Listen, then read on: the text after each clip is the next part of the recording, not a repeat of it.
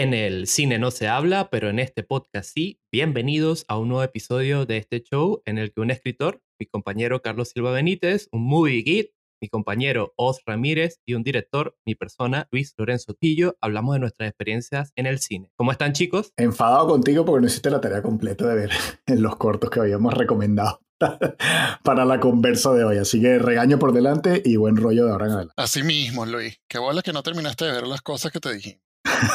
Yo quiero aclarar que esto más que una tarea era un castigo porque los, los, desgraciados con los que comparto podcast me pusieron eh, la misión de ver las primeras películas de Disney para ver si de alguna manera empiezo a retratarme de todo el hate que le he dedicado a la fábrica de los sueños y las fantasías durante toda la historia del podcast. Y ahora tienes tus orejitas mientras grabas con nosotros. Las orejitas negras de Mickey, exacto.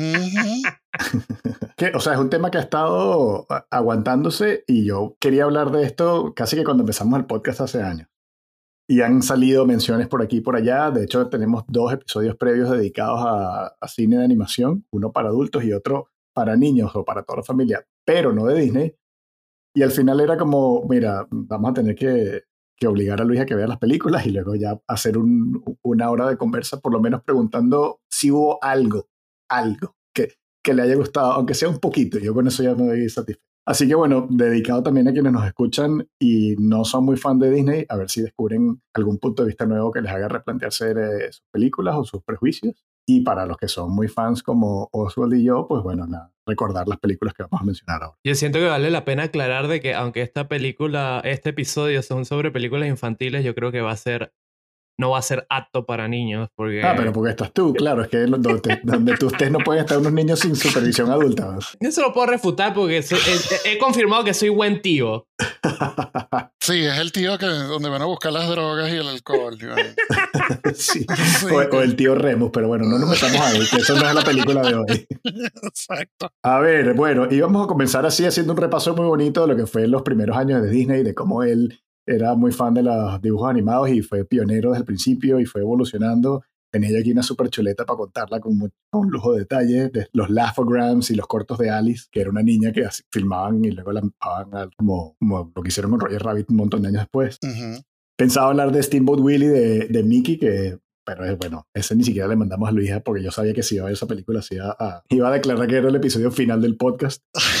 Pero, pero era todo con el propósito de que yo quería tumbarle la idea a Luisa que el Disney que conoce hoy en día no tiene nada que ver con los primeros años, porque obviamente este era un tipo que se montó un imperio y tenía una mirada muy clara de, de todo el potencial económico que podía sacarle a esto, pero eso no, no iba en detrimento de su lado artístico. Y de hecho, las películas que vamos a conversar hoy, yo siento que no, no buscaban una fórmula, sino que cada uno buscaba hacer su propia película, su estilo, innovaciones técnicas, un montón de cosas, que para mí tiene muchísimo valor. Entonces, pasamos toda esta parte de los cortos y empezamos entonces con el primer largometraje de Disney, que es Blancanieves y los siete enanos. Luis, por favor, cuéntanos. Yo tengo que decir que Blancanieves es como una especie de, de macho entre, entre todas las princesas de, de, los cuentos de fantasía. Porque la, la man, y esto yo no lo recordaba, la verdad. Yo pensaba que su fuente era literaria, pero realmente es como una invención del propio estudio, porque la man empieza como cachifa, lo cual es una referencia directa a Cenicienta, si no me equivoco. Después huye de, de, Maléfica, porque la quiere matar, y se encuentra con estos siete enanitos en el bosque, lo cual obviamente despierta mi alarma porno inmediatamente. Y al final... La este regla 34, ¿no? Coño, Luis. Y al final, cuando la, la, muy boba se termina comiendo la manzana de, de Maléfica, se despierta con el beso de un príncipe, que es una referencia clara y directa a la Bella Durmiente. Dicho eso, esta película sí me aburrió, excepto algunas partes de los siete enanitos y, y bueno, la maldad irreductible de Maléfica. Vamos por partes, que dijiste muchas cosas muy rápido y Hay mucho que desempacar aquí. exacto, lot to unpack. Exacto, exacto. Eh, primero quiero, quiero aclarar una cosa. Este, lo de la parte porno, Luis, eso se ha hecho muchísimas veces. O sea, no es que para que no tengas ideas grandiosas aquí, eso, eso ya se ha hecho uf, hasta en 3D. Así que no eres el único que bajó por ese, por ese camino del infierno. Pero ajá, continúa acá. A ver, Blancanieves es de un cuento de los hermanos Grimm, donde yo tengo entendido. De hecho, correcto. Todas las películas que vamos a hablar hoy son basadas en obras preexistentes, no son guiones originales, son adaptados. Hiciste un mashup de personajes, pero, o sea, obviamente los cuentos de hadas tienen muchos puntos en común, muchos arquetipos, y, y sí, lo que pasa es que Maléfica te adelantaste como 20, 30 años a la vida durmiente. y aquí hablamos, creo que la, la reina de, de, Blancanieves no tiene nombre, ¿verdad? En ningún momento se menciona la... Se llama la reina, le dicen la reina, porque que ella es reina del, del, de donde está, pues que nadie sabe dónde coño es, pero es eso. ella es la reina. Tengo un dato que no sé si ustedes lo saben, pero yo estoy seguro que Luis se va a regodear mucho con esto y puede que te sorprenda a ti, Oz, pero Blancanieves no es, no es el primer largo animado de la historia. Ah, eso no lo sabía. Pero sí es el primer largo a color, ¿no? No, tampoco. O sea, es el, el primer largo es de 1917 de un director ítalo-argentino que se llama Quirino Cristiani y la película se llama El Apóstol. Pero la película fue destruida en, un incendio. Quienes vieron Inglorious Bastards saben lo que le pasa al celuloide y no hay ninguna copia de la película, solo está en libros de Wow. No sabía eso. Yo pensé que. Creo que yo tenía entendido que Blancanieves era como que el primer largometraje animado, pero con sonido completo, pues. Pero capaz estoy. Bueno, eso, esa era la parte de los cortos que iba a decir, que la de Steamboat Willie de, de Mickey era, era efectivamente el primer eh, corto que tenía el sonido sincronizado. O sea, ya, había, ya existían dibujos animados con sonido, pero, pero digamos que este fue el, el, primero que lo hizo bien. De hecho, Exacto. hizo bien el punto donde Mickey hablaba y el personaje movía, gesticulaba y tal al mismo tiempo que el audio y eso no lo había hecho nadie antes. Entonces parece una tontería para nosotros que lo damos por sentado, pero en el momento era todo pues, un, avance brutal. Okay. Steamboat Willie, ya que me puse en versión nerd, déjeme terminar. Fue además el, el, primer dibujo animado que tenía una banda sonora original, o sea, compuesta, música mm. compuesta exclusivamente para la película. Y para que no sé si sabes, pero la corporación Disney hoy en día está entrando en pánico porque no saben qué hacer porque Steamboat Willie está a punto de entrar a public domain o a dominio público y no saben cómo coño darle la vuelta para que no entre a dominio público. Porque eso quiere decir que mañana Luis puede hacer su porno de Steamboat Willie, que seguro la ha pensado hacer, pero sí. Como la película esta de Winnie Pooh que van a estrenar este año. Exacto, que Winnie Pooh entró en public domain y pasó eso. Eso es lo que iba a decir. Al final el tiempo siempre lleva las cosas a su causa natural y poco a poco se están empezando a hacer estas readaptaciones de los cuentos infantiles, pero en versiones sangrientas, pornográficas o adultas, empezando con Winnie the Pooh. Y en estos días creo que había leído que también querían hacer una versión como de Peter Pan. Entonces me va a encantar. Que ya es terrorífica, no sé qué más le vas a agregar a Peter Pan. Bueno, no sé, hay una versión de Peter Pan que viene en camino que dirige mi muy bien estimado. Eh, ¿Cómo se llama este tío? Coño, se me fue el nombre. No, sí, pero he visto, se llama Wendy y y Los Muchachos Perdidos o algo así. Sí, no, Peter Pan and Wendy, pero coño, es el de, de, Green Knight, joder, se me olvidó el nombre. Ah, Peter Lorre. David Lowery. David, David Lowry. David Lowery está haciendo una adaptación que si le sale también como la de Pete's Dragon, pues que le den más proyectos así familiares de ese tipo. Pero bueno, nos estamos saliendo de cauce. Uh -huh. Blancanieves, por ejemplo, yo la respeto más por los logros técnicos y artísticos que como película de entretenimiento. A mí tampoco es que me encanta. Sí disfruto mucho y creo que este punto te paso de entonces, Luis, para que nos cuentes las dos secuencias más terroríficas de la película, que son cuando ella huye, después de que el cazador la, la va a matar y huye en el bosque. Y obviamente toda la transformación de la, de la reina malvada en bruja es espectacular. Vamos a partir del hecho de, que yo siempre he pensado de que Disney, más que el reino de las fantasías, es realmente reino de, de las pesadillas y de los traumas infantiles. Y haciendo este repaso lo confirmo porque de repente hay unas cuestiones como que son eso, muy aptas para el público infantil, pero después tiene unos ramalazos de, de, de, oscuridad que llevan las películas a otro lado. Y a mí usualmente me, me, me interesaron este, este, este revisionado cuando llegamos a esas partes. El hecho de que la, la desgraciada de la reina, por simple vanidad, decida despacharse a la hija de su pareja con un cazador o sea, me parece deliciosamente increíble. Y después está la parte en la que se transforma en una vieja bruja para darle un veneno. O sea, ahí están como la, las principales cuotas de disfrute película había cierto encanto con los siete enanitos, sus canciones y toda la personalidad de ellos. Entiendo que es como el alivio cómico. Y yo creo que sin los siete enanitos esta película sería sumamente aburrida. No funcionaría, estoy de acuerdo. Sus canciones son las más divertidas, ir descubriendo la personalidad de cada uno de ellos ameniza mucho la historia. Pero al final me parece que Blancanieves es, es hay una teoría que dice que usualmente los personajes principales son los más aburridos de cualquier historia y son los secundarios los que amenizan todo. Yo creo que esto es un claro ejemplo porque salvo tu obsesión por la limpieza, Blancanieves es un huevo sin sal. Sí, ¿para qué decirte que no? O sea, es que también tengo que poner en contexto que no estamos en 2023 Blancanieves, sino en 1937. No, y eso, eso es parte. Bueno, creo que. Dale, no, sigue, sigue, adelante, sí. No, no, te interrumpí, dale. Sí, de verdad que me interrumpiste, pero bueno, no pasa nada, pues. Dale, no, no, dale, dale. Tampoco es que me iba a echar una masterclass aquí del rol de la mujer en la década de los 30, pero, pero sí, o sea, Estados Unidos estaba eh, pasando por la Gran Depresión, Europa estaba hecha mierda a nivel económico también, la gente había pasado de la década de los 20, todo de alegría y jodedera, a estar súper súper deprimidos y, claro, el, la película yo creo que triunfó a nivel de crítica y público porque realmente le contaban la típica historia básica y más sencilla del mundo de final feliz.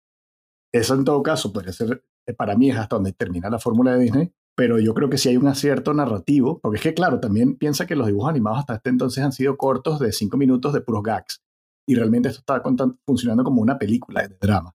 Y una película de drama, si no quiere ser monótona, pues tiene distintas emociones. Entonces, a mí me encanta que la película tenga como un espacio para cada cosa y lo siento bastante orgánico. Luego ya que sea un poco cursi, obviamente, pues uno tiene sus gustos. Yo, yo sí admito que yo en el repaso no traté de andar mucho como en la historia detrás de cada película porque sabía que ustedes me iban a inundar de datos, pero sí, obviamente me, me, me informé de manera muy superficial de cada una y por ejemplo, descubrí cosas que eso, al, ser este el primer largometraje de Disney que venía amenizando al público con los cortos de Mickey Mouse, este proyecto fue sumamente ambicioso para la época y les tomó muchos años y una cuadrilla de animadores que estaban bajo la supervisión del mismo Walt Disney para poder hacerlo realidad. Y en ese sentido yo creo que ahí es donde yo aprecio más la película. Como un logro técnico a nivel de, cine de animación, me parece eso sí maravilloso. Qué bueno, qué bueno.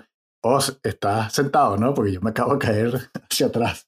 Jamás pensé que iba a escuchar a Luis decir esto, qué bueno. Para el punto de lo que están haciendo los dos, creo que también hay, hay dos cosas muy valiosas. Uno que, sorry, independientemente de lo que pueda hacer Disney o no, lo que ese hombre o, o, la compañía, lo que quieran, haya hecho por los, por los dibujos animados es irrefutable. O sea, es una vaina que es pionero en, en todo sentido. Nada más imagínate en ese, en ese momento convencer a la gente y no al, hoy en día tenemos como que el concepto de que, y eso es parte de lo que decía Carlos, de que estos son películas para niños, pero realmente no. Yo creo que por eso es que no hay una tangente clara en, en los tonos oscuros de las películas, sino que de verdad van a lo más oscuro que se puede porque es para llegarle a toda la gente, incluyendo a niños, que a ti te tiraban como niño a ver esa vaina, bueno, ya eso es otra cosa, pero imagínate venderle la idea a alguien en ese momento de, mira, vas a ver una película animada de una hora, no sé cuánto dura Blancanieves, una hora y 40 minutos.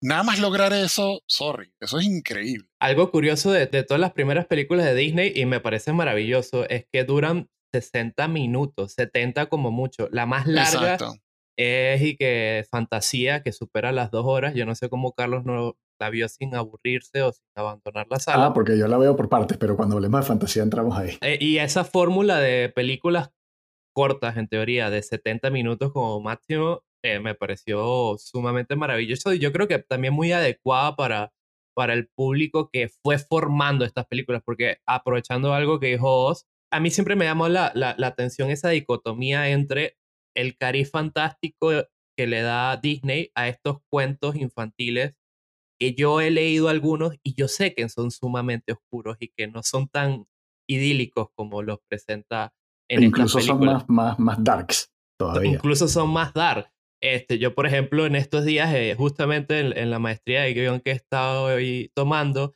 empezamos a, analizar eh, la caperucita roja para como estudiar su, lectura dramática de un cuento. Y el profesor nos señalaba que, bueno, está la versión que todo el mundo conoce, que es que la mamá de Caperucita le encomienda llevarla y la guía a su abuela en el bosque, se encuentra el lobo, el lobo corre, para, se adelanta a ella para hacerse pasar por la abuela, al final se las come los dos y tiene que llegar el, el cazador para salvarla. Es como la historia que la mayoría conoce, pero una adaptación tal vez un poco más cercana la de los hermanos Green es que realmente el, el lobo llega a la casa de la abuela, la mata, la cocina y se la pone en la mesa y hace que Caperucita se la coma y aparece un, gato, un gato y le dice, qué asco te estás comiendo a tu abuelita. Y después le dice, el lobo, acostado en la cama de la abuela, le dice, ven, ya acuéstate conmigo. Esa dicotomía de hacia dónde puedes tú interpretar un cuento, un cuento popular y llevarlo y convertirlo de infantil a algo sumamente oscuro me fascina. Y yo creo que fue por eso que también me accedía a esta tortura Disney. bueno. Tú sácale provecho a todo lo que quieras, pero no está sonando muy convincente con lo de la tortura. Ya has hablado con gustito de las películas. Exacto. Y además que una cosa que también me parece importante, que yo soy como tú, Luis, a mí me fascina un poco la parte oscura de estos cuentos y todo. Y hay dos cosas de Blancanieves que a mí me encantan. Una es la estética. A mí me encanta la estética de, de Blancanieves. No sé por qué de todo, de cómo se ven los paisajes, de los personajes, de la bruja. Pero una de las cosas que yo más disfruto, de, y yo sí disfruto bastante en Blancanieves, no sé por qué, si es por una cosa histórica o referencia lo que sea, o porque la vi tanto que me la sé de memoria, pero me encanta que la reina se levanta un día y no hay absolutamente ningún tipo de desarrollo. Es que la jeva se levanta un día y dice, ¿qué? ¿Hay alguien más bonito que yo? Mátalo. O sea, eso que estás diciendo tú de que es la, es la hija, no, nadie sabe nada. Y que Blancanieves creo que es una caraja que estaba limpiando el castillo y ya. No, ella es princesa, porque, porque los enanos la conocen por referencia. Ah, ok, no me acordaba de esa parte, pero no está muy claro en mi cabeza de si eso pasó o no, pero bueno, si pasa, sí. Hay tanta economía narrativa que te deja que tú ates un montón de puntos tú solos o los infieras tú y la interpretes. Exacto, pero me encanta es que ni siquiera es que trate de deshacerse de la Jeva, sino que de paso de que llama a un cazador, le pide al pana que le traiga el... La caja, weón, sí. De la caraja en una caja. O sea, es como que, Dios mío, está en escala, o sea, esa película escala de uno a mil en, en cinco minutos, ¿sabes? Que, porque, coño, o sea, hoy en día uno está acostumbrado a que las carajas discuten, maldita lisiada, vaina, te odio, me quitas por la escalera, sí. Exacto, no, esta vaina no, esta vaina es un día me levanté, este pana en el espejo me dice que yo soy fea y vieja, que qué bolas. Y el chat quiero... de la época le dije. que por cierto, ese, espejo, ese espejo está preso. por estar viendo menor de edad. sí. Exacto. Y entonces le dice al otro pan y que, no, no, no, anda y mátame a la jeva, tráeme el corazón y se acaba esta vaina. Y bueno, yo no, el, el destino del cazador no se sabe, ¿no? Cuando él fracasa, igual ella se da cuenta de que no es no me acuerdo qué pasa ahí, no, me recuerdo si es que no, no le pasa nada al cazador. En el cuento original el, tío mataba a un animal y le llevaba el corazón del animal. no, no, aquí también lo hace porque él llega con la caja. O sea, pero no sé si él si la bruja lo mata a él o algo. No, el, cazador no aparece más después de, de, salvarle la vida a Blancanieves, él desaparece. Y la transformación, estoy de acuerdo, es escalofriante. La transformación es horrorosa porque no es que se está transformando nada más en una bruja, es que la vaina se nota que duele. Sí. Duele, hace o sea, pero, pero, que las pero, manos pero, es placentero. Le duele, pero es placentero, además. Por lo, que va a hacer, por el propósito. O sea. Exacto, pero la Eva está en dolor y vaina y le sale una joroba y los Es muy jodido porque si era bruja se puede ver un hechizo para ponerse más buena, ¿no? Y explotarse, ¿no? pero, ella estaba jodida, o sea, ya era personal, pues. Sí, sí, y no hay razón de por qué ser personal. Repito, esto todo pasa como en 10 minutos y bueno, no la transformación, pero el odio de Blancanieves crece de uno a mil en ocho minutos. Y esa parte me la tripé un montón porque eso, que es lo que dice Carlos, que hay tanta economía narrativa que yo no te voy a explicar un coño. Esta deba se para, se recha, la manda a matar y entonces canta con los enanitos. ¿Te parece? Y tú quedas, bueno, ok, chévere. Ah, pero a mí me gusta burda la estética porque una de las cosas que sí puedo decir de Disney es que a pesar de que las primeras tienen similitudes como están dibujadas, cada una tiene una personalidad muy distinta. Y qué recho que esos eran ilustradores. Esos son ilustradores que saben hoy en día no se entiende, sí se entiende, pero coño, no.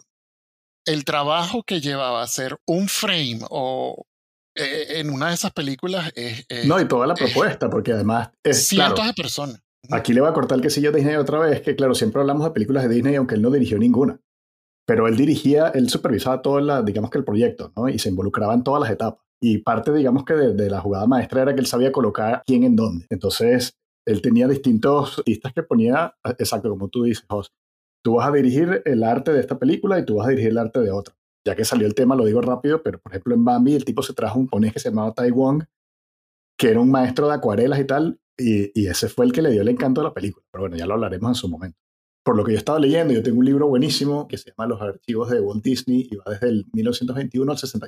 El libro se termina Disney murió en el 66 y termina con las películas que se estrenaron póstumas, pero que él estuvo trabajando en ellas. Y es de esos libros de entrevistas, pues que se arma toda la historia con entrevistando a toda la gente que, que trabajó en esas películas. Y Walt lo que hacía era que él participaba sobre todo, sobre todo en el storyboard. Era donde más le metía más input. Entonces, claro, ya cuando ya eh, venía un director a, hacer la película como tal, era más un director técnico, era básicamente a, volcar esas intenciones, ese ritmo, esas fluctuaciones de, de, momentos de luz a vainas muy dark ya estaba casi que armada la película entera en el, en el storyboard con Disney. Pero uno si ve los créditos, uno se da cuenta de que realmente ellos mencionan son y que directores de secuencia.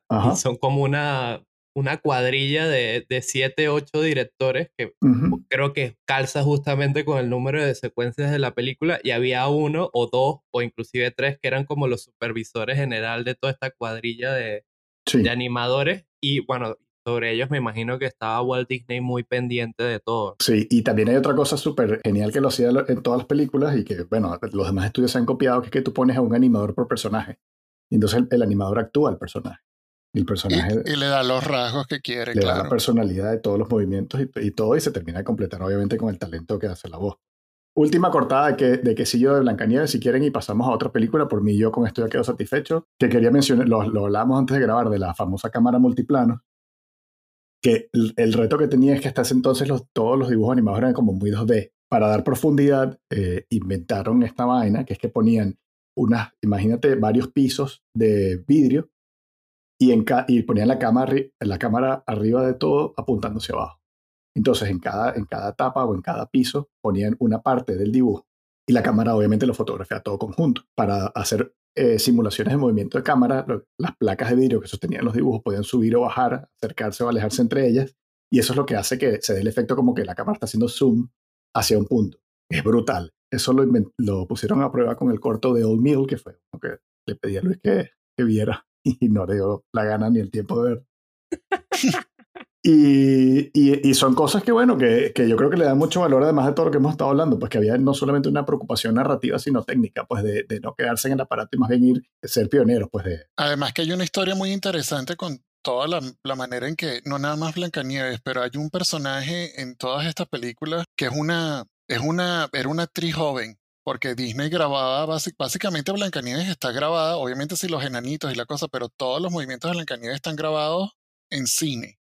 Y sobre eso dibujaron a Blanca Nieves, pero ella, la actriz, ella hizo varias cosas con Disney. Yo no sé si era como una musa de Disney o no, no sé si esa historia está desarrollada en algún lado, pero ella era básicamente la escena cuando ella baila con los enanitos y eso, todo eso tengo el dato, te, tengo el dato, señor, yo vine preparado para este episodio. Ella se, llama, se llamaba March Champion pero pero no, no, la, no, la, dibujaban encima de ella, ellos no rotoscopiaban. No, no, no, lo que quiero decir es que pero usaban sus movimientos de guía, exactamente. Exacto, pero la, la, la, secuencia está grabada completa, pues es lo que quiero decir, y después lo pasaban a dibujos, es lo que quiero decir. Y eso, eso se puede buscar en YouTube, creo que sí. sí, eh, eso, yo me acuerdo que lo vi.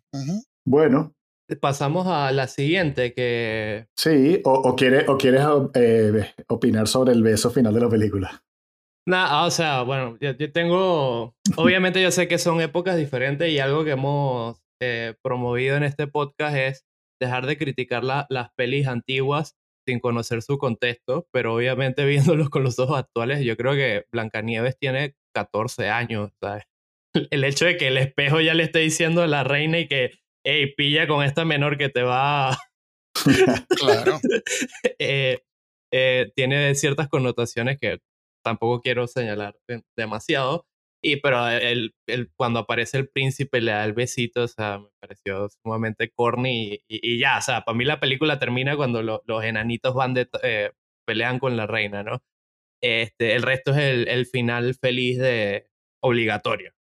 Em, hubo, bueno, hubo ahí. Sí, sí, sí. hubo, hubo sí cosas a nivel técnico que, bueno, no sé si para el oyente promedio puede ser interesante, pero a mí sí me llamaron la atención que, por ejemplo, cuando hacían el efecto del agua, eh, no sé cómo demonios lo hicieron, pero parecía sumamente real y eh, en algunos momentos en donde pasa por el follaje del bosque, este, también, eh, lo cual habla un poco también del, del mérito artístico y técnico para una película que no hemos dicho, pero se estrenó en 1940, si no me equivoco. 37. 37. Entonces, es maravilloso en ese sentido. Y por otro lado, y, yo creo que es importante como decir esto de cara a las próximas pelis. Yo estuve leyendo algo porque si algo me llamaba la atención es, a medida que iba haciendo este repaso, es cómo la, la, la, audiencia de su momento, sobre todo los niños, lidiaban con esas cuotas de oscuridad que vamos a ir destacando se aguantaban, weón. Es que los niños de antes, eh, bueno, yo no soy de esa época ni tampoco soy viejo, pero. El, típico chiste que dice Carlos y que, bueno, es que nosotros no tuvimos cinturón de seguridad, sino como hasta, qué sé yo. Este, pero es que había algo curioso y es que en ese momento no, no había algo como, como la categoría de película infantil no existía. Se empezó a crear un poco a partir de Disney y otras propuestas este, se empezó a crear sobre la marcha. Entonces la gente realmente iba a ver películas. Obviamente al ser dibujos animados uno invitaba un poco a involucrar más a los niños de, de, la familia, pero yo creo que esa falta de, de censura permitía que dentro de este mundo de fantasía se colaran estos ramalazos de, de, maldad pura que me encantan, son fascinantes. Y, y, y, ahora yo lo comparo con las películas actuales de, de animación, eh, quitando un poco las que de otros estudios que creo que tienen esa más libertad. Y yo siento que Disney ni Pixar eh, ahondan tanto en esa oscuridad. Sí en los traumas, porque ahí están los primeros minutos de Up, pero no en esa oscuridad. O sea, poco a poco, gradualmente, se, ha eh, sensibilizado demasiado a la gente al punto donde se sobreprotege a los niños en las películas y, se hacen películas infantiles donde no pasa nada, no hay riesgos, no hay... y las películas son cada vez más inofensivas y me parece súper súper triste, pero bueno, para eso existen todas estas películas viejas. Os lo va a recordar perfectamente que nosotros todas estas películas las vimos en el cine porque por muchos años, como no había home video, eh, la única forma de verlas era en el cine y Disney, antes de tener la horrenda idea de volver a hacer las películas en teoría con gente, lo que hacía era que las ponía en el cine otra vez y ya. o sea, que era lo más fácil del mundo. La película ya está hecha, simplemente proyectasela a una nueva generación de niños que nunca la vi. Y sí, pues, si quieren, vamos pasando a la próxima, Pinocho, que tiene unas cuantas vainas que daban muchas pesadillas y que eran bien jodidas. Pero, pero bueno, al final crecimos y lo superamos. Tampoco nos, nos marcó demasiado.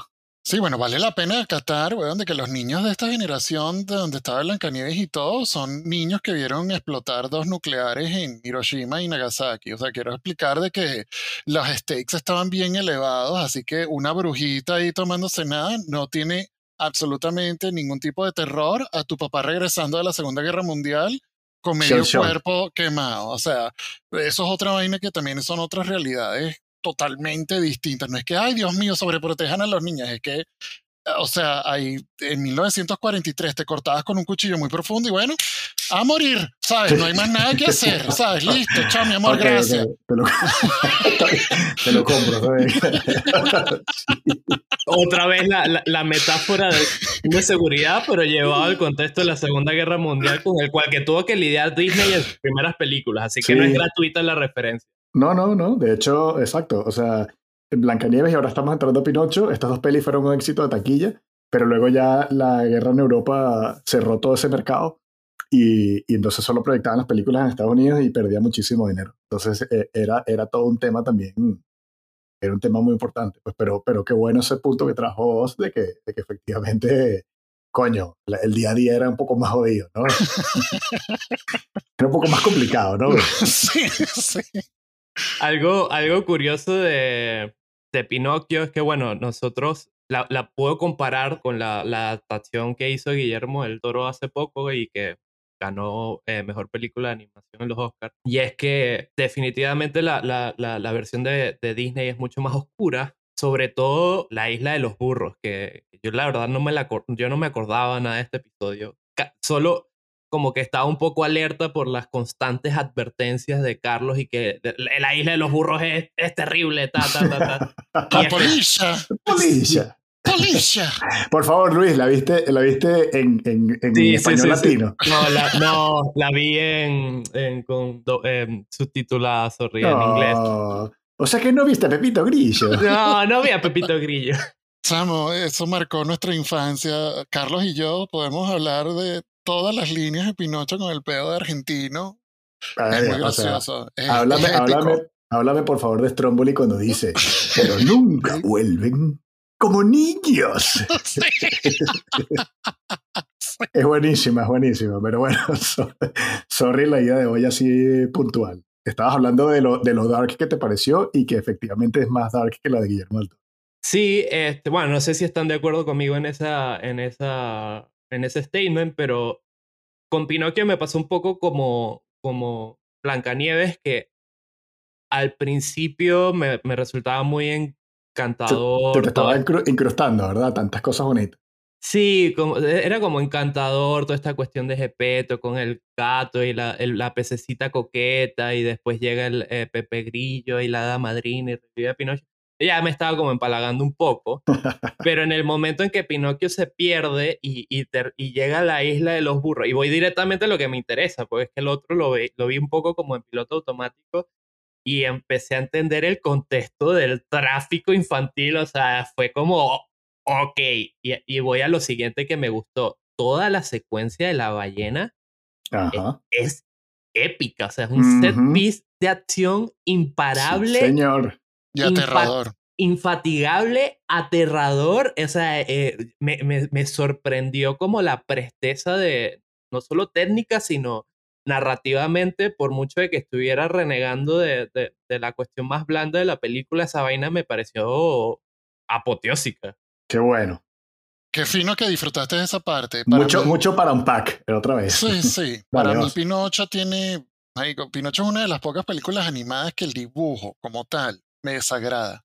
Yo siento que de Pinocho, hasta los dibujos son oscuros. Las intenciones de todos los personajes, chamos, son el, honesto Juan, sumamente, sí, son sumamente retorcidas, marico, y todo esto, marico, Stromboli es un triple hijo de puta, porque es que no hay manera de expresar, chamo, el tipo no tiene absolutamente ningún tipo de remordimiento ni nada, o sea, le sabía mierda y que yo lo que quiero es real, y tú, muñeco y mierda, me lo vas a traer peso por peso.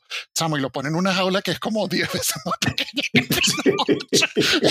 y en la oscuridad. Le, le las paticas, ¿verdad? No y la vaina en la oscuridad es, es no, no, hay corazón. O sea, Pinocho es una película que no tiene corazón. Porfa, yo quiero decir esto. Yo quiero, yo, yo quiero ser el que lo dice. Ustedes lo están pensando también. Pero no hay, no hay nada mágico que convierte a los burros en niños al final. Los que se convirtieron en burros se jodieron y se quedaron esclavos burros forever.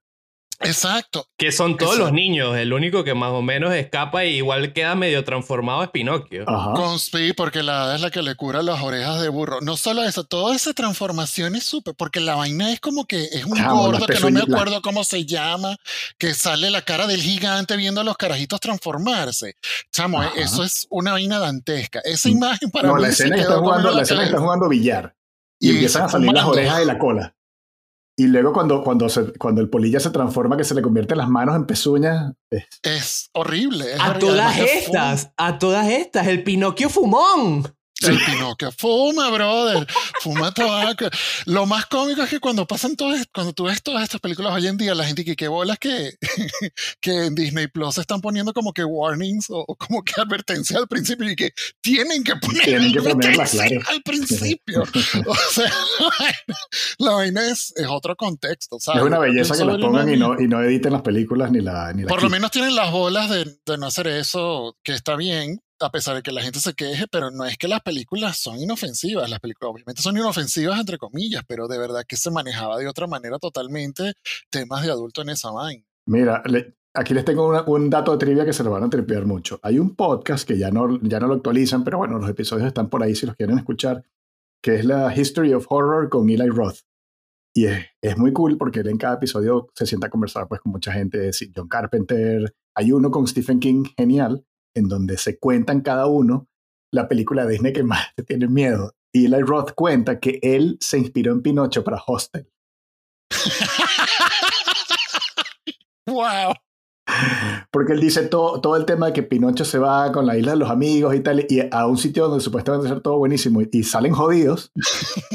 él dice, straight out of Pinocchio. Sabes que es verdad, ahora que lo dices, tiene todo el sentido.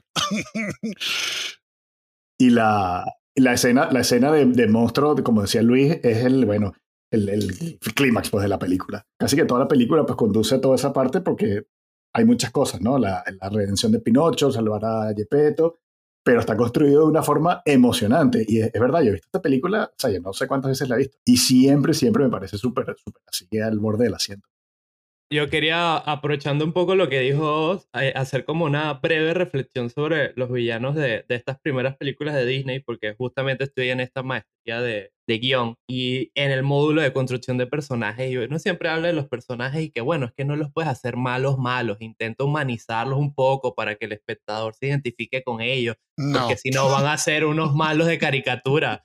Y tú ves los, los, no solo los villanos de Disney funcionan y son memorables, es que no hay nada, absolutamente nada que los redima. Son unos malditos. Y entonces por eso me parece un crimen que después venga, creo que fue el año pasado o antepasado, que quieran hacer estas precuelas de los villanos tratando de justamente hacer lo que no hicieron en sus orígenes, humanizarlos, tratar de profundizar en ellos para que sean, para que el público se identifique con ellos y es absurdo.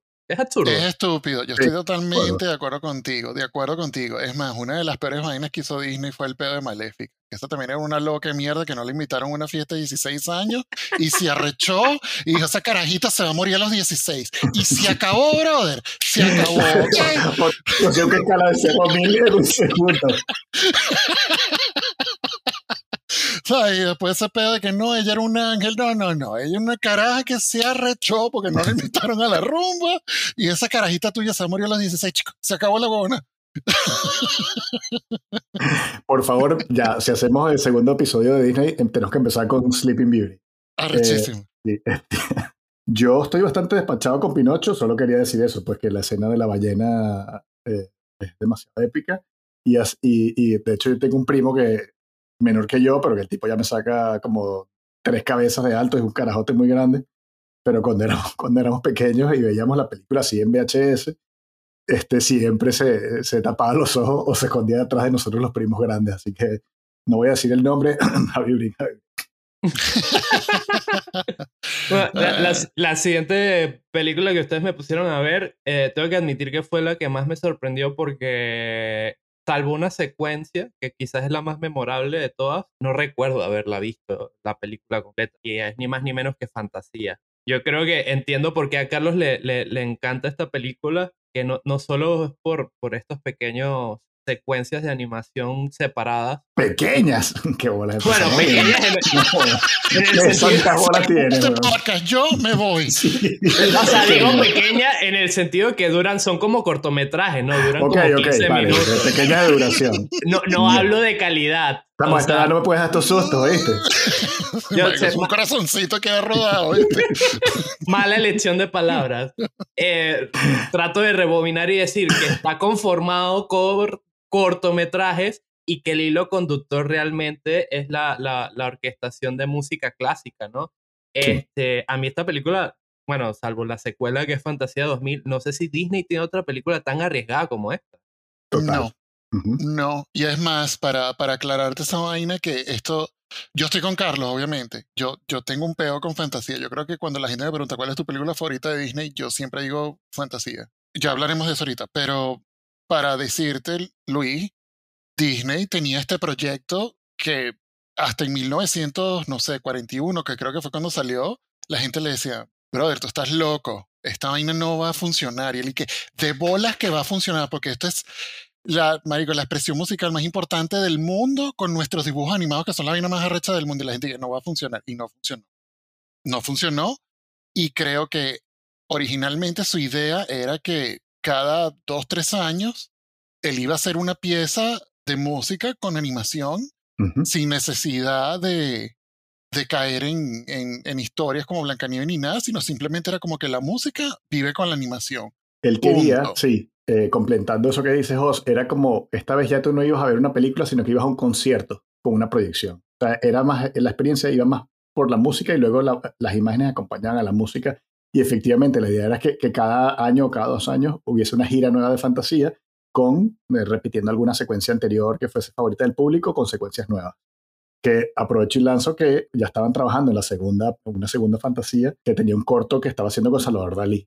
O sea, para que te imagines el nivel de, de, de, vanguardia y de fumada que se estaban lanzando. yo quiero aprovechar algo porque, bueno, a mí definitivamente todos los, todos los cortos o todas las secuencias son maravillosas. Sí leí que también se utilizó esta película para rescatar un poco la figura de Mickey, que después de estas primeras películas como que había quedado relegado en un segundo lugar. Y también creo que es como un guiño al público más infantil que empezó a labrarse Disney a partir de Blancanieves.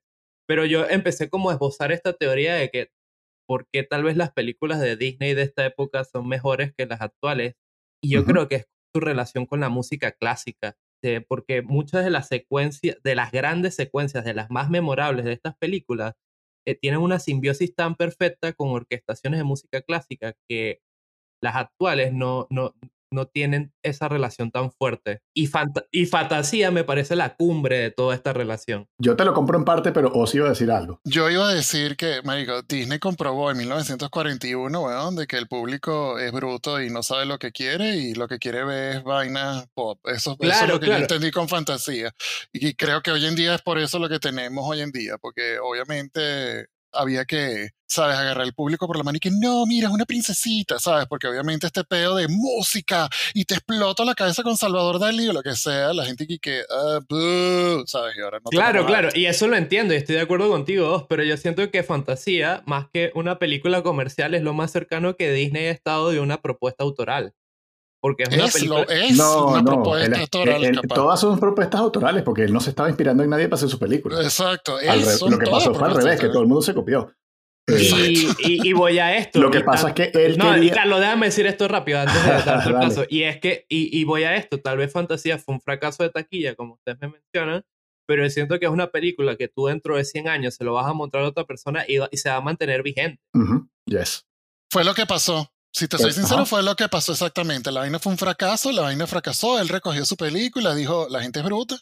Este, Pero. Y, después, en los años, Marico, la vaina era como que, güey, esta vaina es genial. En los años 60, con, con, los hippies y la psicodelia, la película tuvo una acogida ah, yo, eh, Eso, yo, eh, me haciendo fantasía, me acordé de la anécdota de Oje en el episodio pasado y que esta película es propicia para fumarse un porro y verla, porque es que te da todos los estímulos necesarios para un viaje astral. O sea. Sí, es muy, es muy fuerte, pero es verdad porque además Disney se lanza eh, fantasía y yo tengo la teoría de que si hubiese funcionado, las próximas películas hubiesen sido también rebuscadísimas y más raras, porque él realmente no, no, no buscaba tanto repetirse. Lo que pasa es que cada vez tenía más gente en plantilla y, y ¿sabes? Tenía muchas familias que dependían de, de comer si la vaina iba bien o mal y obviamente fue haciendo concesiones, ¿no? Pero el tipo que dirige la orquesta de fantasía, eh, Stokowski, era en aquella época como, no voy a decir Lydia Tarr de hoy, pero era como, era como los Beatles, o sea, era el tipo más grande de la música clásica y el tipo era famoso fuera de del círculo de la música clásica. O sea que cuando, yo me imagino cuando presentaron la, la película un poco a la prensa que estaban haciendo esto, era coño, mierda, se están juntando como dos, dos mentes muy... Titanes. Sí, dos titanes, o sea, que esto va a ser muy grande. Yo siento que la película no, eh, o sea, la, eh, la, película supera las expectativas que, que, genera, o sea, no decepciona en, ningún punto. Y sí, Luis que preguntaba por lo larga que es, pero Fantasía dura como dos horas. Yo siempre la veo, dependiendo cómo esté, en dos o tres partes. sí, sí, por cierto, aprovecho este espacio público para mentarte la madre, porque yo pregunto y que tengo que ver Fantasía solo o Fantasía 2000 también. Y de repente me dice, ay, tienes razón, fantasía es muy larga, te recomiendo que la veas en tres partes, haciendo corte aquí, aquí, aquí, huevón, o sea, ya me calé las dos horas de películas. Bueno, excelente, pero ah, bueno, otra alegría, ya me has dado dos alegrías el día de hoy, Luis, pues si haces tres alegrías. lo que tú no haces, yo sí lo hago, que es ver las, las películas de comienzo a fin sin interrupciones. No, yo las veo de principio a fin, pero les pongo el por dos, así las veo más rápido. Bueno, pero, una cosa, antes de seguir, ¿qué es lo que más disfrutaste de, fantasía, Luis? Porque yo tengo, yo tengo partes que me encantan, me parecen fenomenales. Obviamente, sorry, el pedo del Sorcerer Apprentice es increíble. No es lo mejor, pero es arrechísimo. Es buenísimo. Es arrechísimo. No, yo, yo, si quieres que te diga qué fue lo que disfruté, o sea, a mí, de las cinco, esta es con otra que les voy a decir que ya se pueden ir eh, dando cuenta de cuál va a ser la que más me gustó. Pero es por la experiencia total, porque otro que sentía es que también Fantasía era como una especie de banco de pruebas para otras películas que después hizo Disney. O sea, por ejemplo, la última parte, que es esta alegoría entre entre lo divino y las sombras, qué sé yo, este, me recuerda, si no me equivoco, eh, a, la adaptación de Disney de Hércules, por ejemplo. Eh, la parte anterior de los dinosaurios, esta película, se me olvida el nombre, pero yo me la pasaba viendo de chiquito que pasaban en Venevisión o en TV de los dinosaurios. Pie pequeño. sí, pie pequeño. Pero no es Disney. Es que es lo, es lo que decimos. Que, o sea, mucha gente se inspiró después. Exacto. Entonces, al final fue una cuestión que, que, que me llevó a hacer un repaso de, de, de, todas las películas de animación que vi en, en, mi momento. Qué chévere. Pero si me preguntas, por ejemplo, cuál fue el segmento o el corto, la secuencia que más me gustó, obviamente la de Mickey roba muy fácil el corazón, además de que es muy entretenida, pero yo creo que la última es particularmente épica. La de Night on the Ball Mountain es, es, es un masterpiece, ¿saben? Vamos a hacer una cosa. Increíble. Obviamente sin ganas de ningunearte, ni mucho menos no me malinterpretes, pero ¿qué tal si hacemos una ronda rápida donde le soltamos a Luis los títulos de las secuencias y nos dice así muy brevemente qué le pareció?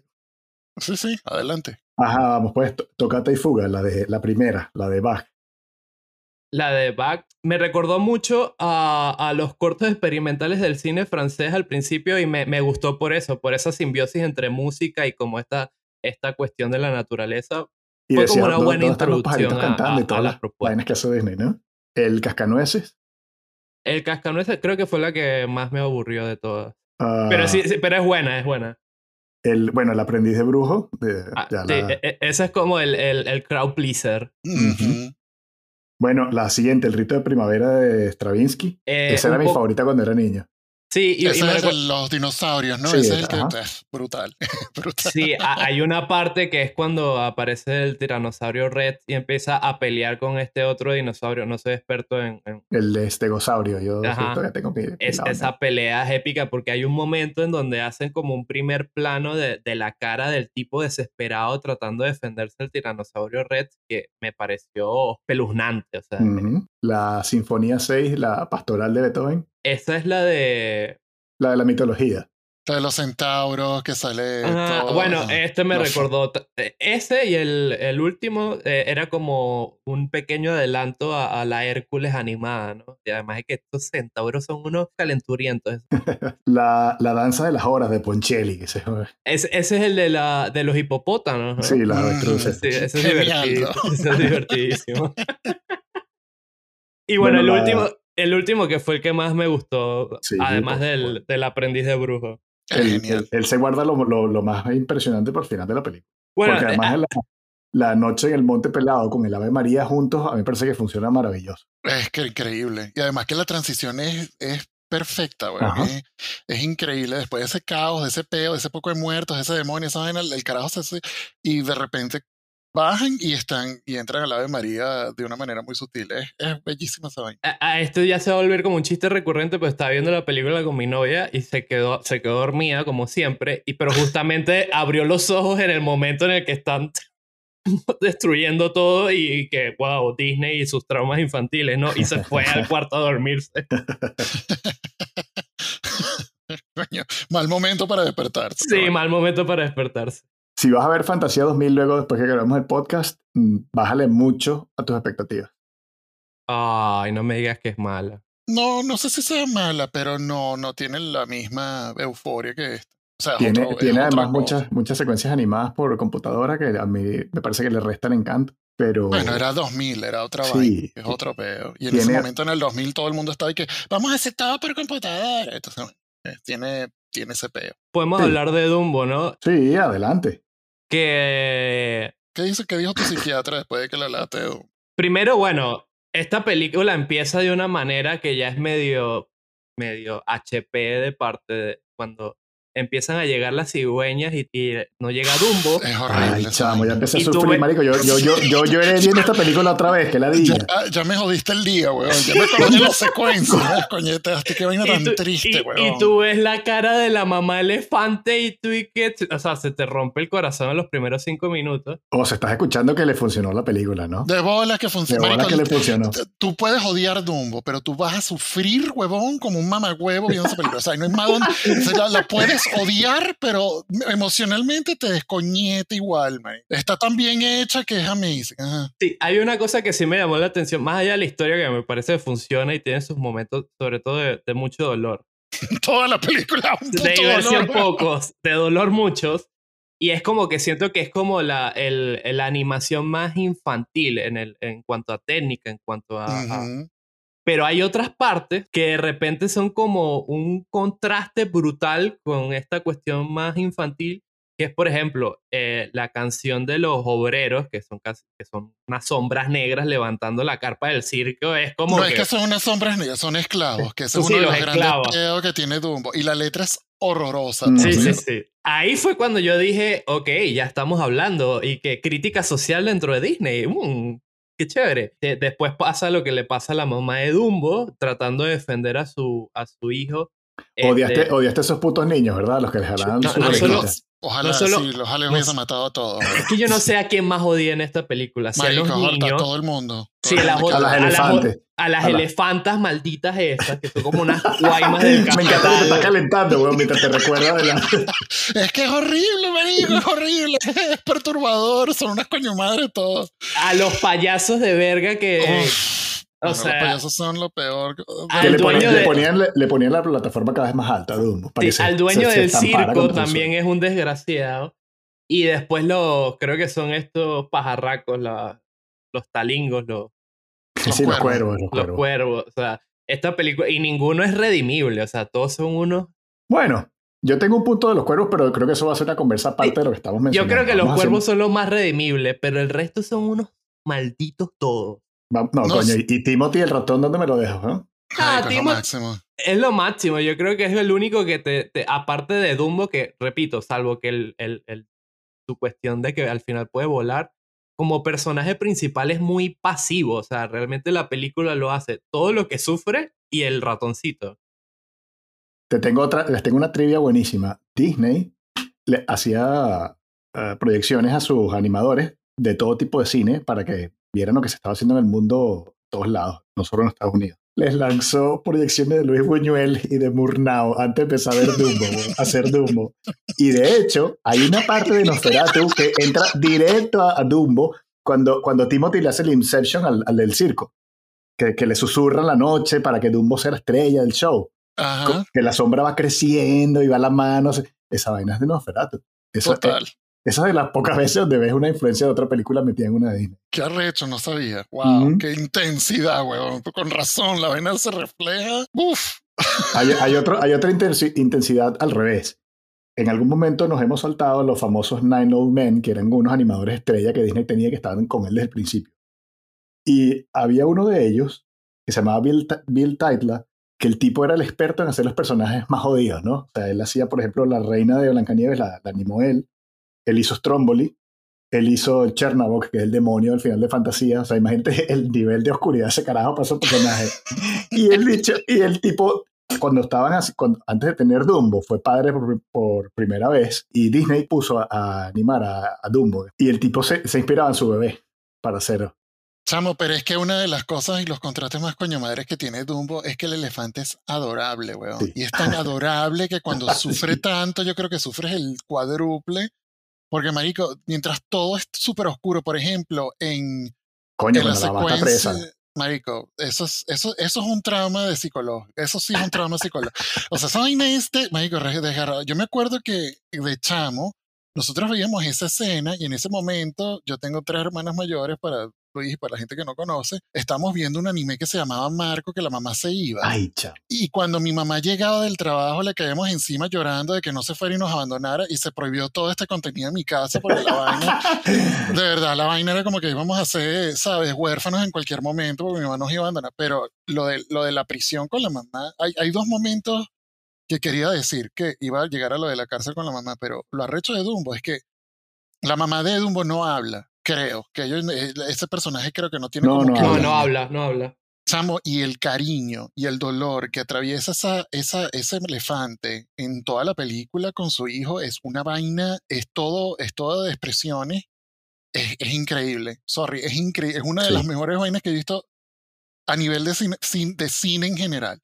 De verdad que esa vaina transmite mil emociones que hay vainas que he visto con, con diálogo, con más técnica, vainas que no llegan ni, ni, a, ni, ni a eso, pero es cuando ella destapa al chamo que se lo trae la cigüeña que se da cuenta de que su chamo es distinto esa vaina es increíble. Y después el pedo de la cárcel, que es la vaina más desgarradora, es, horrible. Esa vaina es horrorosa, güey.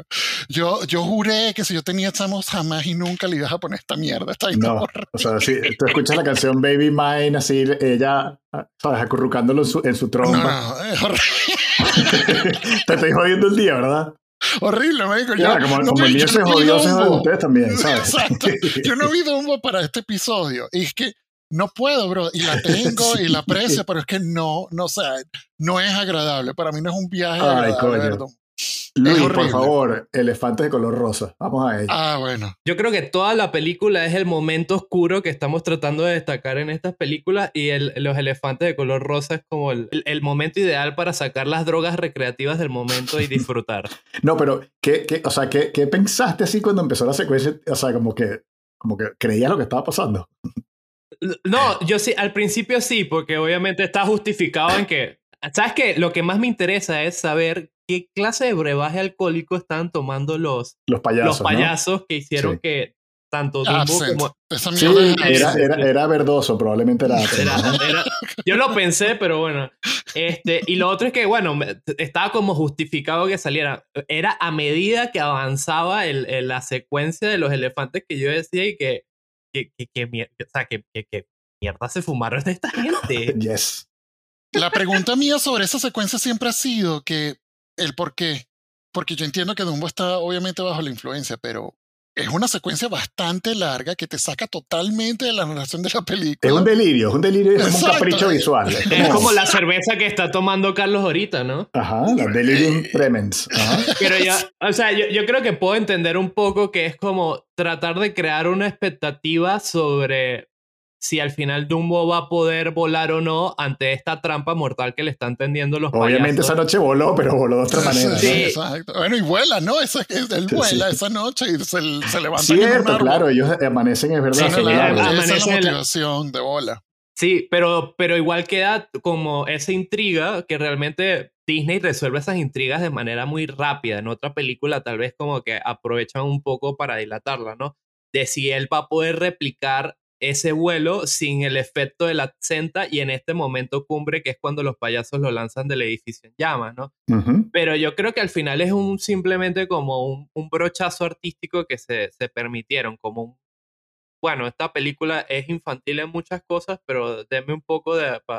y ahí está la secuencia de los esclavos y está esta secuencia de los elefantes rosas, que si me preguntan, es lo que más me gustó de la peli. O sea, el resto, como dice Dos, es una sufridera. O sea, desde que yo vi la reacción del elefante en el cielo esperando la cigüeña y no llega, y que ya, ya, ya, ya, ya, Pero sabes qué, sí, pero, o sea, eso es para que tengas una película como un final feliz, pero es un final feliz ganado. No es un final feliz gratuito de la día, ¿sabes? Automático sino que realmente te, tú te alegras cuando dices ya, basta, ya sí, pasó porque todo estás pagando un precio, estás pagando un precio, huevón, emocional muy alto.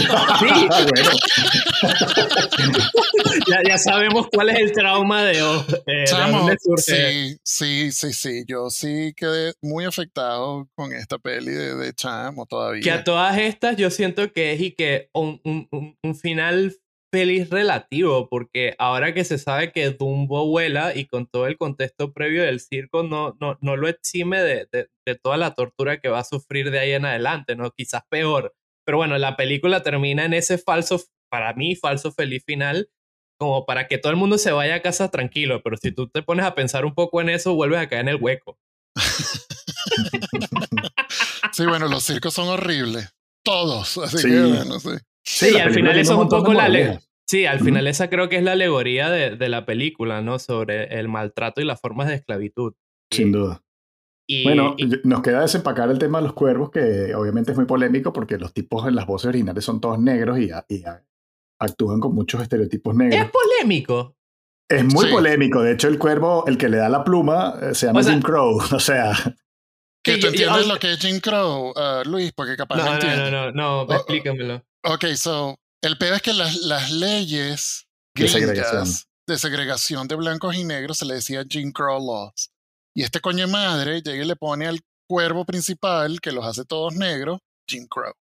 Es importante que se sepa porque sí siento que hay algo agrede ahí y aparentemente Disney no tiene el mejor récord no. cuando se refiere a racismo o antisemitismo no tiene el mejor, no es Porque si, si no me equivoco, si no me equivoco, porque no soy el experto de la historia de Disney, eh, ese es el, el, el, fan camuflajeado que tenemos en este podcast, que es Carlos, y hasta foto con Disney en, en, Disneylandia tiene que tener. De, ellos también tienen una relación con el Ku Klux Klan, ¿no? ¿O me lo estoy inventando? No no, no sé, eso no lo sé, pero sí sé que históricamente hablando, aparentemente él era, él era antisemita, pues se dice en algunas vainas que se han escrito de él. No, no tengo confirmado, pero lo del racismo de Jim Crow aquí, coño, es como es mucho más que una conciencia, creo yo. Y no sé, capaz, no sé, capaz no fue él. Es jodido, es, es, es jodido. bien jodido. Es como todo. O sea, primero hay que tomar en cuenta la, la, la, época en la que se hizo esta vaina. Total. Y por otro lado, otro detalle que yo sí vi de un boss en estos días, y, me, y había un detalle que yo no me acordaba o no lo había visto, que es que cuando el cuervo le da la pluma a, a Dumbo, primero le guiña el ojo a Timothy que para mí cambia completamente la, la, idea que yo tenía de los personajes, pero yo tenía la, idea de los personajes de que ellos eran como unos embaucadores, que estaban diciendo, ah, esta pluma para volar, y era, era pura paja, porque obviamente la pluma no era mágica y ellos lo sabían. Pero es como que, como que ellos saben que él vuela, lo único que necesita es un empujoncito emocional, que crea en sí mismo, ¿no? Le da una dimensión a los personajes que obviamente contradice todo lo que estamos hablando y me, no sé, o sea, tú leyendo un libro de Disney no lo vas a sacar jamás porque obviamente toda la gente va a hablar mil maravillas de, de, lo que hicieron las películas y de cómo fue la creación de, behind the scenes y nadie va a decir el lado racista. Entonces, es un punto que, a, mí me deja, a mí me deja cabezón, ¿no? Yo no le encuentro una salida fácil a esto. Es como, coño, ahí están los cuervos súper estereotípicos, siendo súper negros. Gracioso, lo reconozco, a mí me dan risa. Este, sí, sí, sí. Pero, pero como dice Oz, coño, el nombre te, te dice, pero le pone cualquier otro nombre al cuervo. No solo eso, sino que, para tu punto, Carlos, mira, puede ser que sencillamente, y estoy siendo aquí súper inocente y seguro alguien va a meter la mano por la corneta y me va a pegar una cachetada, pero capaz de verdad fue como que, mira, podemos meter un peo racial aquí, pero positivo. Algo así que obviamente en 1941 salió porque, para contexto de la gente que cree que esto pasó hace miles de años, las leyes de, de, de segregación negros y blancos aquí en Estados Unidos empezaron a desaparecer en los 60.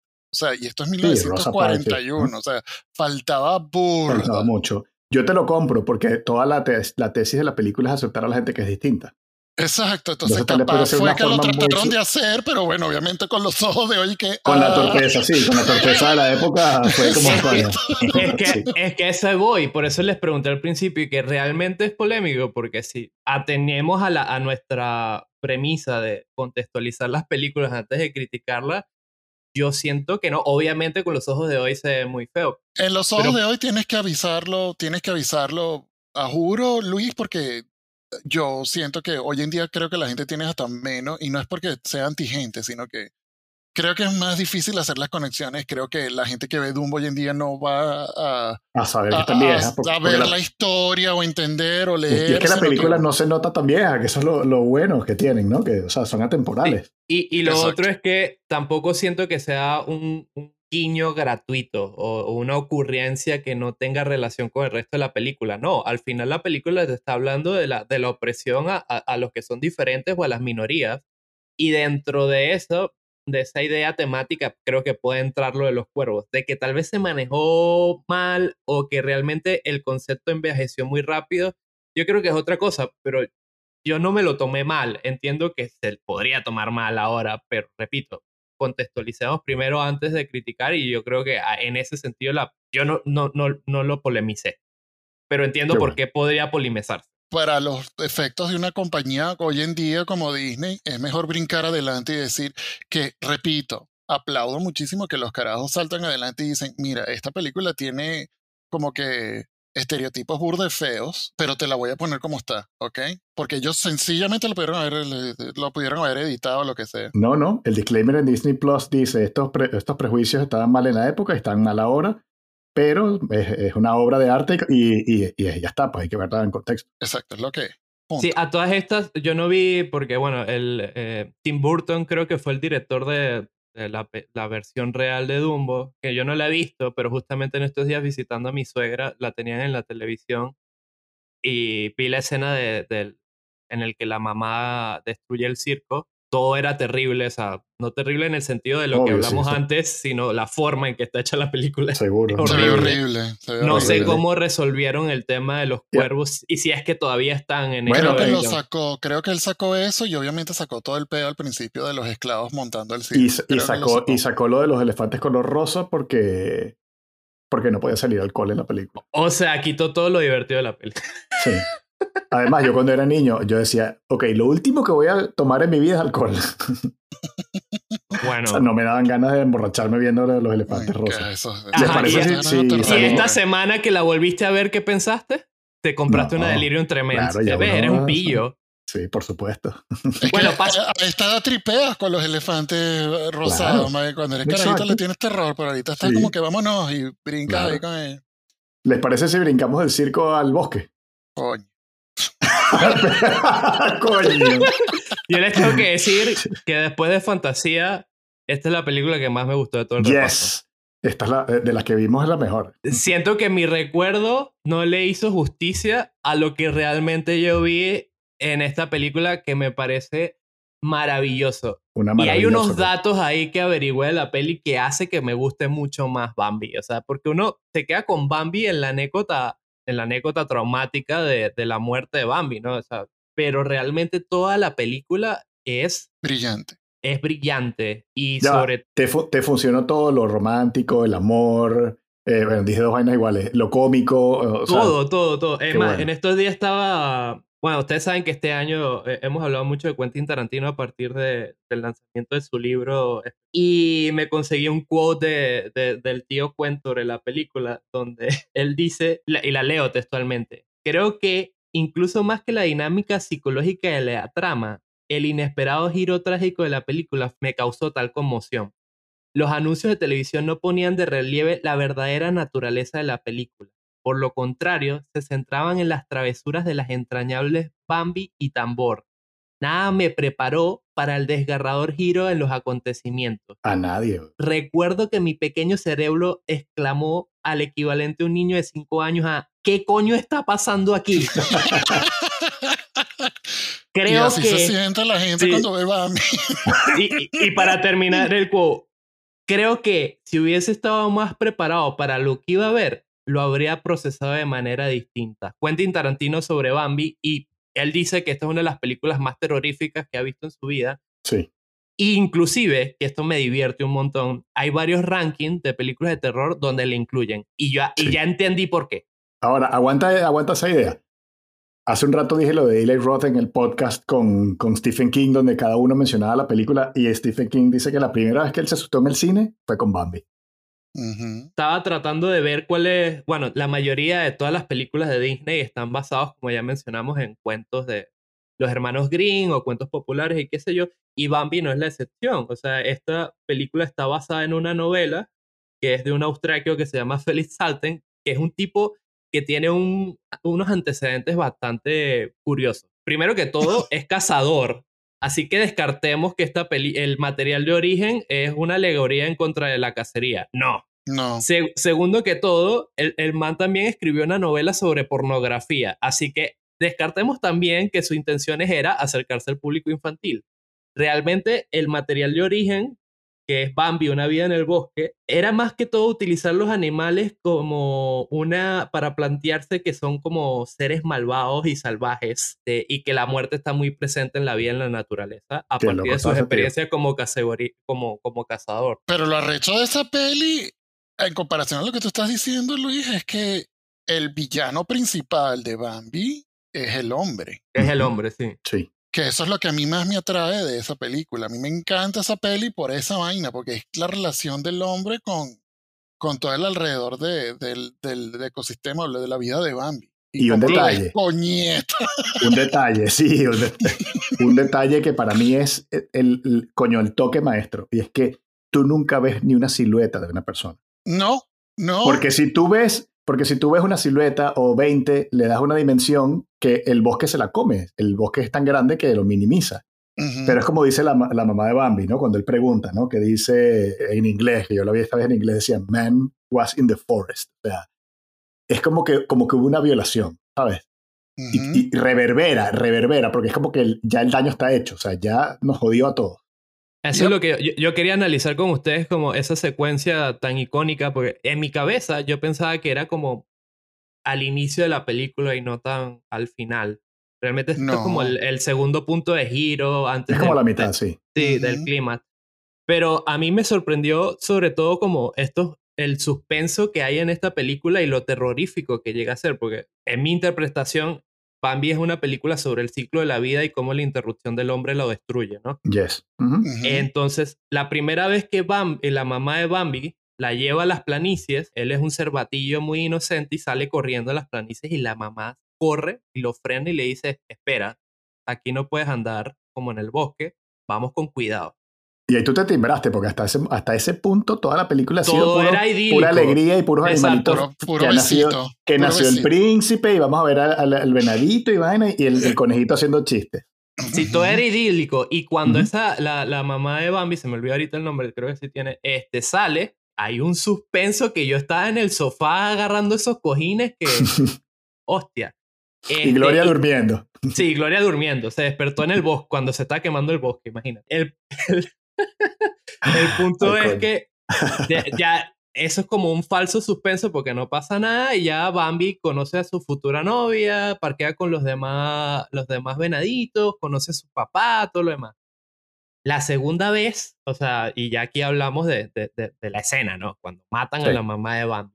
Creo que hay unos pájaros que empiezan a, a, a, volar sobre el bosque y eso le da la advertencia a la mamá de Bambi de que los hombres están de nuevo eh, cerca y empiezan a correr. Y Bambi se esconde en, en, el, en el refugio de ellos y voltea a ver y le dice a la mamá, mamá, lo logramos de nuevo, llegamos rápido y no ve a la mamá. Esa vaina es desgarradora porque y que es súper subjetivo, huevón, porque tú no ves nada. Estás no como ves Bambi, huevón, perdí aquí. ¿Dónde está la cara? Ay, no, anoche me, me, vino a visitar a mi mamá y le, le conté que vi Bambi y yo le comenté y que, mamá, pero tú te acuerdas de que nunca ves al ser humano, o sea, nunca, yo, yo en mi cabeza, yo pensaba que tú llegabas a ver unos brazos con una escopeta en el borde de, una de la encuadra. Pero no, nunca salen los humanos. Al final, toda esta construcción del, del villano, que, que, son los cazadores, se, se hace a través del, del, del, sonido y de las referencias indirectas, y lo cual me parece increíble. Es una maravilla. Y las consecuencias, son las consecuencias de las la consecuencias tan sentidas. No, y yo quería añadir que para la escena traumática con la muerte de Bambi, que él va preguntando por la mamá y parece el papá que lo había ninguneado hasta ese entonces, porque él era el papá de Bambi, era todo orgulloso, el hecho, ¿sabes? El rey del bosque y tal. Y le dice, no, ¿cómo es que le dice? No, tu mamá no, ya no puede estar contigo. Ya no la vas explicación a ver, que le da. Sí. Y se lo lleva. No me jodas. Es horrible. Y después le dice así como que, bueno, vámonos párate uh camino, vámonos para el carajo, que en realidad es la naturaleza así, pues, pero uf, es, es, sumamente pesado. vamos, a, vamos a bajarle un poquito la, intensidad al, aire y, y por favor hablemos de la parte de la cuando, cuando se enamoran los tres, que es demasiado. De la primavera, del apareamiento. A mí hubo un momento que yo lo vi y dije, coño, eso lo tengo que contar a Luis y Oz, que es cuando ya se vuelven a ver todos grandes y el primero que cae es Flor con la, con la zorrilla y que los bichos van caminando y de pronto voltean y ven las dos colitas entre las flores. y se levanta, se levanta Flor y los ve y le hace así como, ah, bueno. Me voy. Host before bros en este caso. sí, exacto. A, todas estas, yo quiero decir algo que me pasó. Yo no sé, pues, bueno, la, la, la, la, mente infantil o qué sé yo, y, y también admito que yo vi Bambi en su momento y más nunca lo volví a ver este, lo queer que son todos los personajes. Pues yo juraba que Bambi era niña y de repente estoy viendo la peli que, ah, no, es un niño. Flor, yo me debatía si es niño o niño. Flor sí es sí, bastante, sí. Es, es niña, ¿no? Es ambiguo, sí, pero, Bambi no, coño, no seas... No. pero es que el, el, el, nombre Bambi para mí en mi cabeza era de niña, pero me equivoqué, pues. Entonces viendo la película salí el error. Seguro era porque una stripper en Caracas se llamaba Bambi y tú, quedaste pegado ahí con esa vaina. No, Oye, no, no, sé si existe este personaje, ya sea en un club nocturno o en Twitch, pero ahí, ahí tienen una idea de, para renombrarse. Bueno, Tambor es, es indudablemente... Es, adorable. Es adorable. Y nada, yo siento que Nada, esta película me, me, gusta. Bueno, este, esto es como el alivio cómico después de la tragedia, porque después viene otra cuestión y que sumamente terrible, que es el incendio en el bosque, que es un poco como la escena de la ballena en Pinocchio, sumamente intensa. Y que es súper desconectado porque, claro, te está mostrando el círculo, el ciclo de la vida de, estos personajes, ya son mayores, ya algunos creo que Tambor tiene carajitos, ¿no? Ya Tambor tiene su... no, creo que las camadas salen justo al final. Las, de la las camadas salen al final después del fuego, claro, pero X, o sea, es como les afecta otra vez todo el peo del hombre de adulto, ¿sabes? Más creo que es súper intenso porque mientras está el incendio, Bambi está en el duelo con el otro pana por, por, por la jeva. Uf, esa parte es muy buena, además. el, cambio, de colores ahí se me había olvidado. Es bellísimo, es bellísimo. Todo ese pedo de cómo está hecho mientras el fuego se va comiendo todo. Es arrechísimo. Es, eh, o sea, de verdad que. yo sé que el artístico es increíble. Es brutal. Y yo sé que es una película que a nivel anímico, como Dumbo, coño, desgasta, ¿no? No es que dice, ah, es un domingo por la tarde, vamos a ver Dumbo, que con toda la familia. Eh, vamos a ver Bambi con toda la familia. Pero de verdad que yo creo que estas películas, bueno, es que todas, pero invitan mucho a verla varias veces, porque por ejemplo, en esta vez, cuando, cuando Bambi nace al principio, que van todos los animalitos a, a, verlo, a conocerlo, aparece una mamá perdiz, con, porque lo pausé y las conté, 14 perdices chiquititas. Pasan 8 minutos después y vuelve a salir personaje y tiene 9. Y no puede ser un error de que se hayan olvidado dibujar los otros. Es que se murieron. No lo dudo son detalles muy brutales, porque así es el bosque literalmente, por eso los animales tienen tantas crías. Entonces la película está llena como de esas cosas que, que están allí, aunque uno no las... No la, la muerte siempre, siempre está acechando en esta película. De cachetadas, de cachetadas de realidad. Tú viniste de dibujos animados, pero muerte, destrucción, vaina, muérete. Es jodido. Mira, Luis, me alegra mucho que te haya gustado la película. A mí me, me, sorprendió porque la verdad creo que mi, mi, prejuicio había puesto esta película como en un lugar muy, muy limitado y viéndola me, me sorprendí creo que fue la película que más disfruté como de principio a fin. Creo que es como la, la más depurada de todas las películas. No desfallece en ningún momento de estos momentos de suspenso, de terror, de trauma, de alivios cómicos. Y a pesar de ser una película infantil, me pareció sumamente adulta. Pues siento que es una película que tal vez disfruté más ahora que cuando tal vez como niño. Probablemente también puedes ver más. Creo que Bambi tiene una de esas características, la característica también de que de que tiene muchas metáforas, así como está hablando Carlos de que las pedernices, o sea, de que los pajaritos se murieron tres, o, toda esa relación que haces con el hombre de chamo capaz no le entiendes, ¿sabes? Ese pedo de que el peligro del hombre siempre estás echando en el bosque, ahorita lo entiendes porque estás entendiendo la, metáfora y la referencia que hace la película y tal, pero de chamo capaz no, un chamo ve Bambi, claro, obviamente lo de la mamá le afecta a todo el mundo, pero él no, en esa, en esa edad uno no va a pensar en eso y, mortalidad y tal, ¿sabes? Te tripeas el, el, conejito, el ciervo y ya, y le sacas jugo a la cosa, pues, pero es otro nivel. Esto te muestra el otro nivel que tiene la película.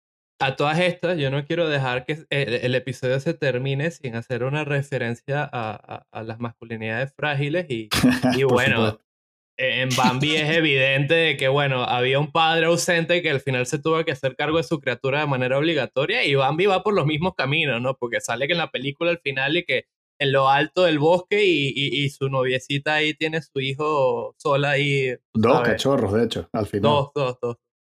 Bueno, entonces cerramos, cerramos hoy con Bambi y, y un poco, bueno, lo, lo, que, lo que nos ha pasado mucho en el podcast a, Oz no, porque Oz es omnívoro y ve todas las películas sin prejuicios y, y, sé que es así, de todos los géneros y los presupuestos y los países y a todos les da la oportunidad de ser. Pero Luis y yo tenemos ciertas mañas que hemos ido, se nos han ido quitando, tal vez viendo películas obligados por otros.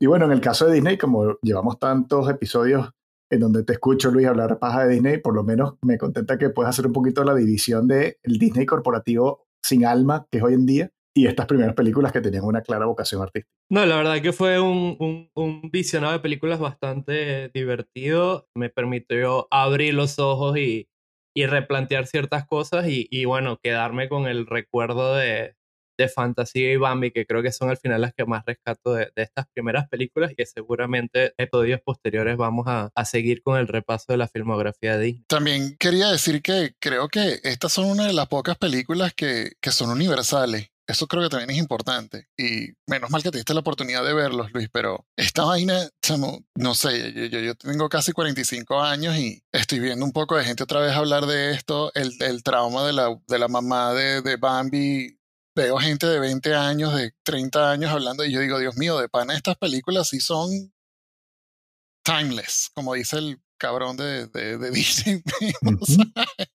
este, y, y, ahorita ya están todas más accesibles que nunca. Y quiero recordar que para, para hablar un poquito de Carlos y yo en estos momentos, las películas de Disney, Disney siempre fue un coño madre como compañía. Yo sé que ahorita sí, Marvel y tal, pero siempre, porque claro, en el momento en que estas películas se hacen accesibles a video, para no perder, digamos, como que importancia o para darles como un, punch de marketing, Disney sacaba las películas de el vault o de la, caja fuerte de la bóveda por un tiempo Luis, tú tienes que entender que la vaina era como un pánico, Eric, y que por primera vez en 25 años vamos a sacar Blancanieves en VHS por solo tres meses.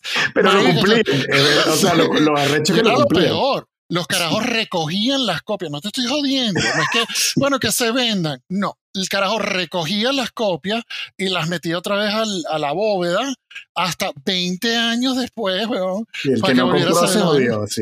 Y por eso es que hoy en día las películas de Disney que Carlos y yo vimos que vienen en unas cajas, weón, que parecen dos cartones de leche pegadas, en más y en VHS, valen tanta plata porque son artículos de colección, porque estaba la puta bóveda hasta que obviamente llegó, porque la bóveda continuó. La bóveda, perdón, os, te paro ahí, la bóveda continúa. Porque, por ejemplo, tú te tratas de ver los Silly Symphonies, que son 75, y en Disney Plus hay como 10 nada más. Exacto. Todavía existe esa vaina. Y la última vez que yo recuerdo que pasó fue cuando yo compré Blancanieves en Blu-ray, que eso fue en el 2013. Que era un Blu-ray edición especial y decía Blancanieves Blu-ray edición especial de la bóveda. Esto se va a recoger. y yo dije, este coño madre me va a hacer correr otra vez a comprar la vaina en Blu-ray. Porque... Y todas las películas de Disney que yo tengo en Blu-ray son, están todas desaparecidas, desaparecen por cada cierta época. Las tienen ahí todas al lado de Walt congelado, ¿no? El sótano del Magic Pero nada, quería cerrar con eso, de que estas películas eran un pedo de verlas, pero todo el planeta hablaba de ellas y tenía que salir corriendo a comprar la vaina antes de que, la, antes, de que las expropiaran y las metieran en un baúl, una vaina así, muy loca esa vaina, pero le funcionó perfectamente. Yo, yo no sabía nada de esto y me parece que es como el, el cierre perfecto para este, este episodio y este primer repaso de las películas de Disney. Bueno, gracias a ustedes por obligarme a, ver estas películas porque no, fue tan traumático como pensaba. Tal vez a medida que nos adentremos y, y lleguemos a, a, ese periodo en que indudablemente tuvieron un bache, puede que sí sea un poco más difícil verlas, pero bueno, esos problemas para Luis del futuro. Quiero aprovechar a nuestros oyentes, recordarles de que en el cine no se habla, está disponible en todas las redes sociales, también en su podcast favorito. Los invito a que se suscriban a nuestro canal de YouTube y le den a la campanita para que no se pierdan los nuevos episodios. Y sin más nada que decir, les recuerdo que en el cine no se habla, pero en este podcast sí, nos escuchamos dentro de poco.